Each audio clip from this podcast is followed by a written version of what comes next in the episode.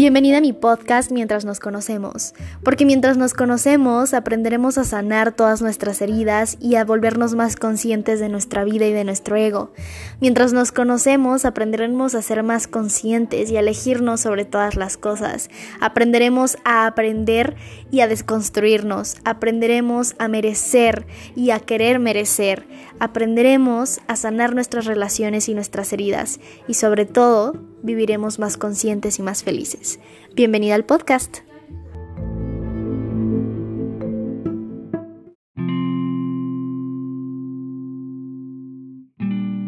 El amor y las relaciones. Seguramente cuando pensamos en el amor, tal vez no tienes un buen una buena definición acerca del amor.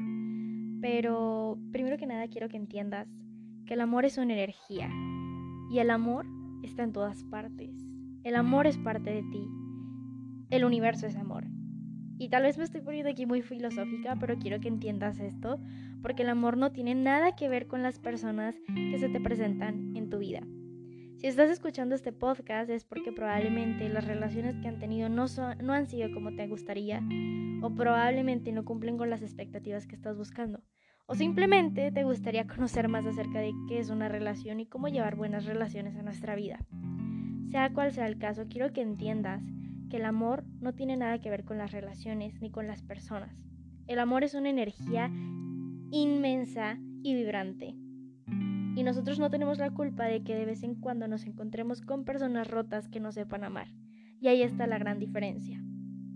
Les voy a contar esto desde mi experiencia porque no creo en la verdad absoluta, sino más bien lo que voy aprendiendo lo voy compartiendo.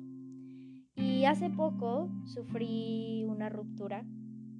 Yo creo que fue una ruptura muy dolorosa, sobre todo porque al final fueron muchas mentiras, engaños, entre otras cosas.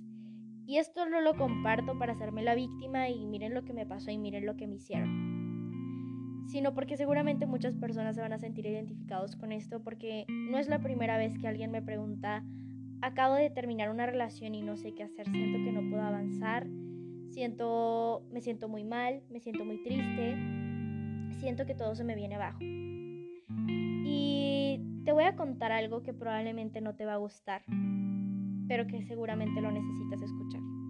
Muchas veces cuando terminamos una relación, y mm, nos dañan de alguna manera emocionalmente, empieza a actuar nuestro ego y empiezan a hacernos preguntas. ¿Esa persona me extrañará? ¿Esa persona se arrepentirá de haberme lastimado? ¿Qué estará pensando de mí? ¿Me, estará extrañando? ¿Estará llorando por mí? Y nos hacemos mil y un preguntas que simplemente son del ego, y de repente cuando nos enteramos que esa persona está avanzando sin nosotros, entonces ahí empieza y te empiezas a poner mal de es que por qué yo no signifique nada, es que acaso yo no sirvo para nada, es que acaso, yo soy insignificante.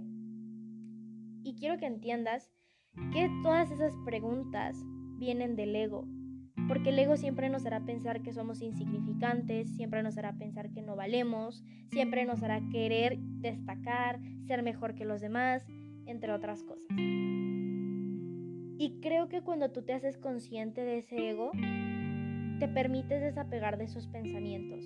Y no me refiero a que no vayas a llorar o que no te vayas a sentir mal, es válido y somos humanos. Pero a lo que me refiero es que haces después de una ruptura. Y ahí está totalmente la diferencia. Cuando alguien termina con nosotros o nosotros terminamos con alguien o simplemente una relación termina, la diferencia está y radica en qué haces después.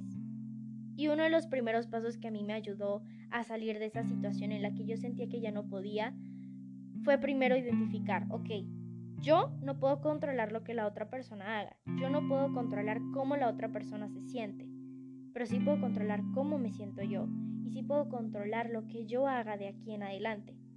Y el primer paso, ¿sabes qué hice? Tomé los pantalones me sequé la cara, me fui a bañar, que tenía días sin bañarme, y dije, ¿sabes qué? Basta. De ahora en adelante me voy a enfocar en qué puedo hacer yo para sentirme mejor. ¿Qué puedo hacer yo para no volver a aceptar menos de lo que merezco?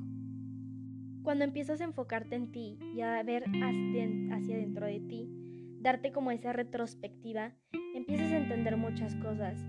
Y una de ellas es que nadie tiene el poder de destruirte, a menos que tú le des el poder a tus pensamientos de destruirte. Las personas van a querer dañarte, pero si tú brillas y si tú eres más inteligente, sabrás entender que las cosas que te hagan no tienen nada que ver contigo, sino tienen que ver con la sombra de otra persona. Cuando entiendes que una persona quiere herir, en sí no te está queriendo herir a ti, sino son sus sombras y son las cosas que esa persona tendrá que sanar. Y entonces aprendes a desearle amor a la gente, pero en el momento en el que sepas que no te hacen bien y no te aportan, entonces sabrás irte. Porque cuando empiezas a darte todo ese amor a ti, en vez de dárselo a alguien más y vaciarte tú, entiendes que amar no significa entregar todo de ti y quedarte sin nada. Amar significa amar y desearle lo mejor desde el amor propio. Y que si alguien no te está aportando y que si alguien no te está sumando, entonces te alejas. Le deseas lo mejor, pero sabes que no debes estar ahí. Porque le demuestras a ti y al universo que sabes poner límites y que sabes lo que mereces y lo que no. Entonces tú no tienes la culpa de las personas rotas.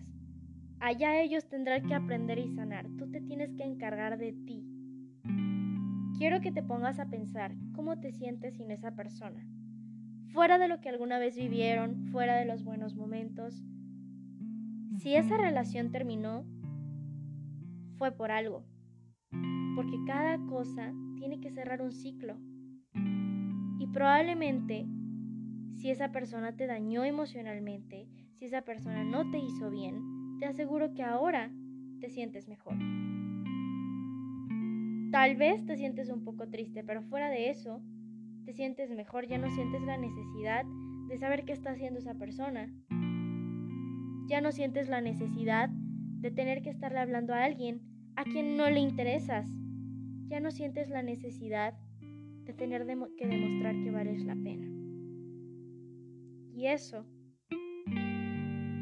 me mató. Cuando tienes que demostrar que vales la pena, ahí no es.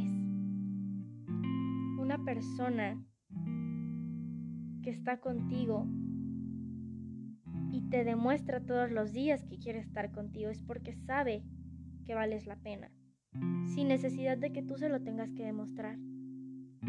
Cuando dos personas están completas, llenas de amor propio y felicidad, no necesitan tener que estar probando constantemente que valen la pena o sentir la aprobación del otro. Simplemente lo sabes, simplemente se siente, simplemente lo gozan. Hace poco alguien me dijo, es que las relaciones son difíciles. Y no, que esa es una creencia muy limitante de nosotros, los seres humanos, de creer que las relaciones tienen que ser difíciles. Es lo normal que las personas tengan problemas. ¿Lo normal para quién? ¿Qué es tu normal? A mí no se me hace normal que, que dos personas tengan problemas. Si ambas personas están completas y sanas, ¿por qué tendría que haber problemas? Ojo, no van a estar de acuerdo en todo, pero eso no significa que hay un problema. Eso significa que son dos personas construyéndose juntas, siendo un equipo, sanando juntos. Pero no son problemas. Entonces, ¿qué es normal para ti? Si quieres una relación diferente, tienes que empezar a cambiar esa percepción que tienes de las relaciones, esa percepción que tienes. Y sobre todo, no tienes que normalizar los malos tratos. No tienes que normalizar los malos actos y sorprenderte cada vez que alguien te trata bien.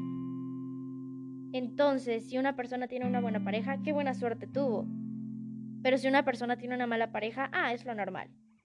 ¿Eso es tu normal? ¿Ves cómo todo va desde la creencia que tú tienes de las relaciones e incluso de ti mismo? Cuando tú sabes quién eres, no necesitas demostrarlo.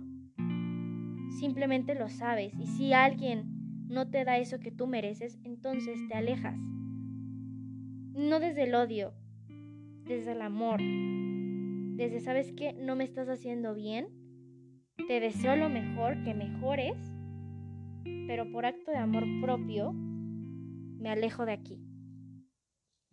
Y entonces no te quedas y te esperas hasta que la persona te haga daño, hasta que la persona te rompa, hasta que la persona te hiera.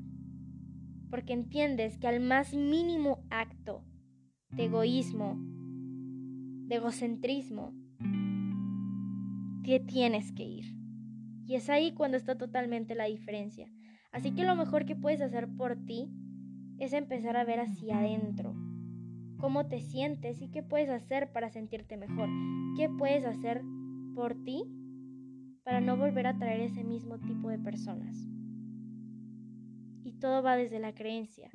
Si crees que encontrarte una buena persona es buena suerte y no es lo que mereces, entonces desde ahí hay mucho que trabajar. Gracias por escuchar este podcast. Espero que te haya ayudado y te haya ayudado a aclarar muchas cosas. Estuvo un poco largo, pero realmente es algo que quería compartir y es algo que he pensado mucho. Si te gustaría una segunda parte acerca de las relaciones y el amor propio, déjamelo en mi Instagram. Estoy como almamojica-bajo. Nos vemos en el próximo podcast.